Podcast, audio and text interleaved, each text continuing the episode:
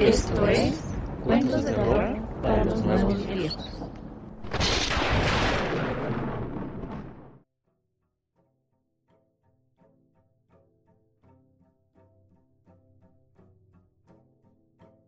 Me parece muy irrespetuoso de parte del karma, de parte de las cosas que uno se esfuerza por hacer bien. Que la semana pasada le dediqué tantas felicitaciones, tantos abrazos, tanto cariño a los enfermeros y a los doctores, para esta semana estar malo de la garganta. Es un mal karma y no entiendo por qué. ¿Qué tal a todos? Mi nombre es Castle Moya, estoy malo de la garganta y estoy ronco. Y esto es Cuentos de Terror para los Nuevos Viejos.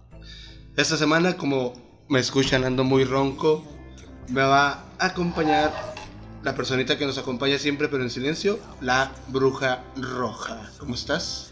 Hola, estoy muy ronca también. Toda esa enfermedad empezó por mí y ahora la tienes tú. Sí, fue un tanto injusto, no me parece correcto, pero en fin. ¿Sabías que el domingo fue el día del abogado? No, realmente no tenía idea. El domingo fue el día del abogado, estas personas que tienen una labor un tanto peleada porque así como para una parte son muy buenos, para mí fueron muy buenos, hay partes para las que son muy malas. Principalmente por los contratos. Entonces, como la vez te invito a que nos dejemos una historia de un contrato que salió mal con consecuencias demasiado negativas. Me encanta la idea, vamos. Entonces los dejamos con esta historia.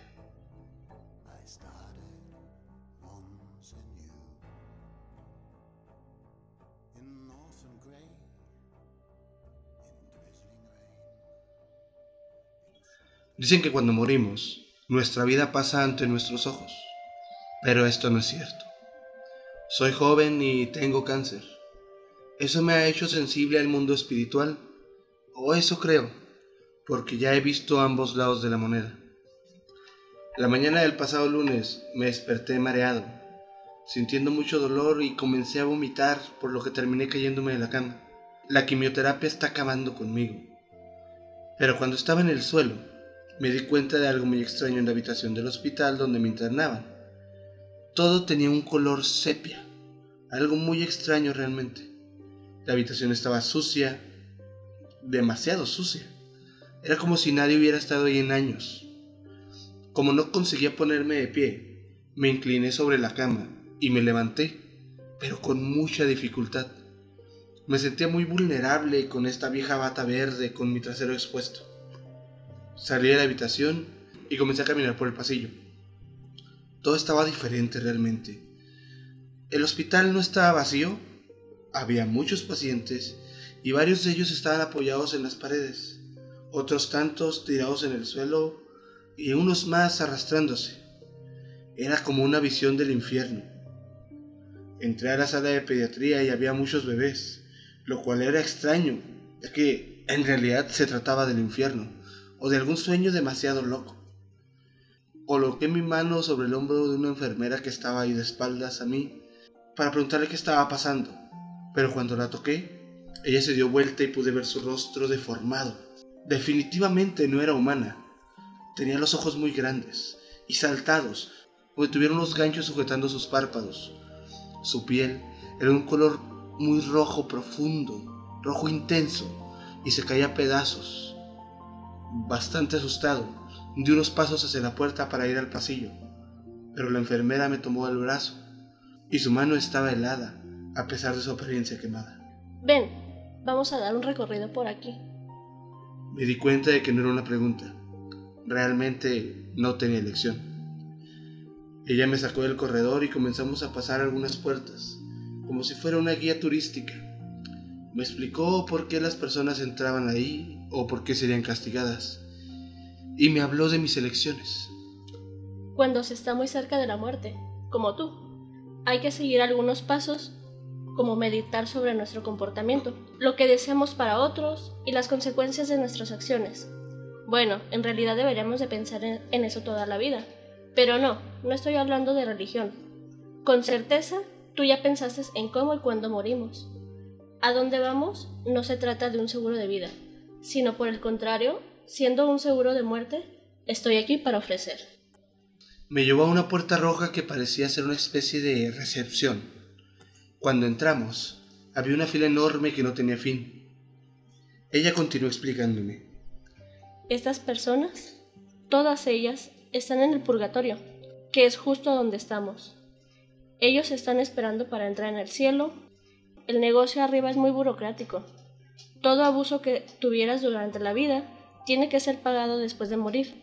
Por ejemplo, tú tienes cáncer de pulmón y fuiste tú mismo quien lo causó, no por nosotros. Por eso debes pagar. Y cuando digo pagar, quiero decir que tu alma debe quedarse en el infierno durante un tiempo. No pienses ni por un segundo que es bueno, mucho menos fácil. Aquí abajo somos una sociedad cooperativa. Yo pago mis pecados, que son leves, llevando a los turistas para que les den una ojeada a los contratos de la muerte. Otros que fueron mentirosos, abusivos y egoístas tienen que pagar de una forma mucho más sádica. Ellos deben torturar a los pedófilos o asesinos, o serán torturados de la misma forma. Las personas con pecados capitales deben ser torturados por demonios. La cantidad exacta de veces que cometieron cada pecado, las prostitutas y los falsos sacerdotes son cocinados en un caldero de aceite, y así sucesivamente. ¿Preguntas? Mis ojos casi salían de sus órbitas. Estaba a punto de sufrir un ataque al corazón y apenas podía salir aire de mi boca. Ella continuó hablando sobre las personas hasta que llegó el momento en el que dijo algo que llamó mi atención. ¿Te gustaría comprar un plan de muerte? ¿O tal vez prefieras esperar en la fila del purgatorio? Sin duda alguna tomaría un plan, pues, según lo que me explicó, el tiempo que tenía que pagar en el purgatorio sería eterno, mientras que en el infierno mi castigo iba en relación con mis pecados, así que como yo consideré que no había pecado mucho en la vida, tal vez era mi mejor opción, pero no fui tan estúpido como para aceptar sin antes leer los términos del contrato.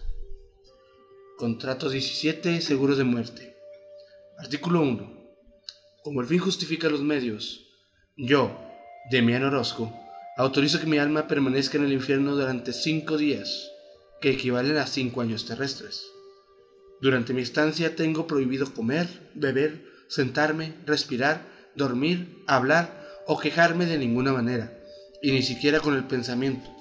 De hacerlo, mi penitencia se incrementará en un día. Artículo 2. Como forma de cooperativismo, debo torturar con objetos de madera a hombres que robaron o traicionaron a sus esposas. No debo de matarlos, ni dejar que se maten por sí mismos, y mi única función será introducir pedazos de carbón encendido por sus orificios. No debo de tener piedad ni compasión, ni ayudarlos de alguna forma. Artículo 3. El paquete de seguro de muerte número 17 incluye permanencia durante plazo previsto en el tercer círculo del infierno en la sala B, no siendo necesario de ninguna manera que se haya llevado a las salas inferiores. Artículo final. Yo, Demian Orozco, soy responsable por mi salida y mi entrada al infierno. Por esa razón, no debo interponer de ninguna manera queja alguna contra el ser del núcleo inferior, identificado únicamente como él, en caso de algún trastorno o complicación, aceptando la señal que será situada en mi mano derecha, doy por cerrado el contrato. El asegurado debe cumplir su sentencia durante cinco días y cuando haya terminado, deberá ser inmediatamente transportado a las áreas superiores encaminado al área de los recién encarnados.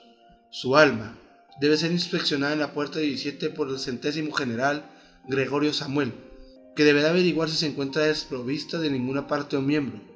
Si es el caso, deberá ser informado al Consejo Regional de las Almas en la puerta 17 para que la parte o el miembro sean restituidos. Cuando terminé de firmar el contrato, me pareció algo razonable. Sentí un dolor insoportable en mi mano derecha y noté una protuberancia creciente, roja y llena de pus. Miré a la mujer y me dijo, Ten cuidado con eso.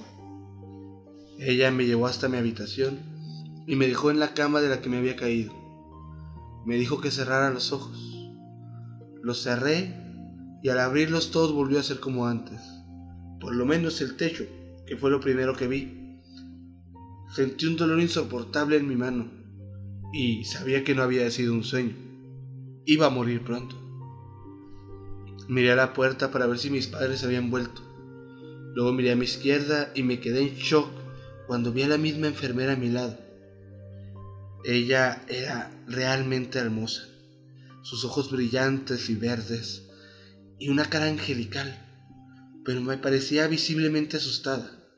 Sostuvo fuertemente mi mano y entonces ella dijo, No firmaste nada, ¿verdad? Yo, confundido, sin comprender cómo lo sabía, le pregunté, ¿cómo sabes lo que pasó? Soy tu ángel de la guarda, y mientras estabas dormido entré a ver lo que sucedía. Te escuché decir mientras dormías que aceptabas. Aceptabas algo, y como no despertabas, entré en pánico. Bueno, pues había una enfermera como tú. Ella hizo un plan de muerte en el que me responsabilizaba por pasar cinco días en el infierno. La enfermera empezó a llorar. Me abrazó y me dijo, Yo estaba encargada de llevar tu alma esta noche al cielo. Como has sido un buen chico durante toda la vida, ¿por qué has pensado que irías al infierno? Ahora, ¿cómo vas a deshacer esto? Tendré que informar que hemos perdido un alma. Yo estaba confundido, no, no entendía lo que pasaba. Y ella, con su cara hermosa llena de lágrimas, me dijo, No firmes ningún contrato con los demonios, ni en tus sueños.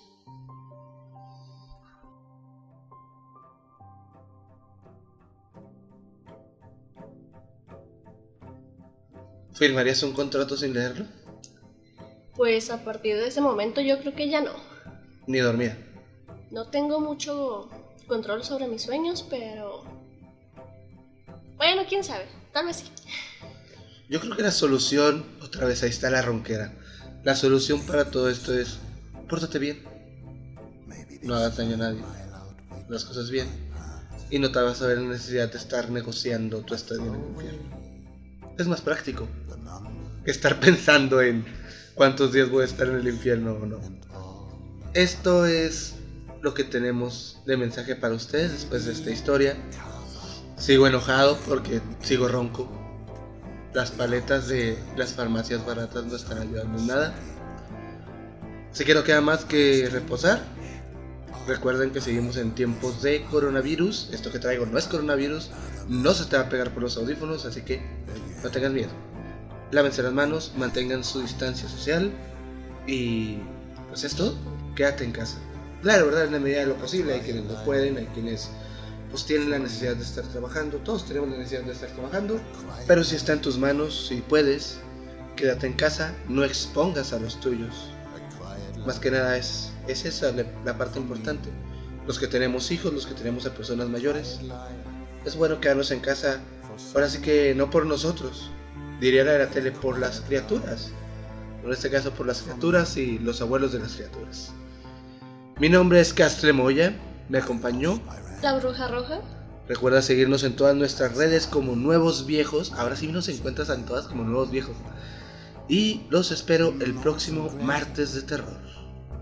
Dulces sueños.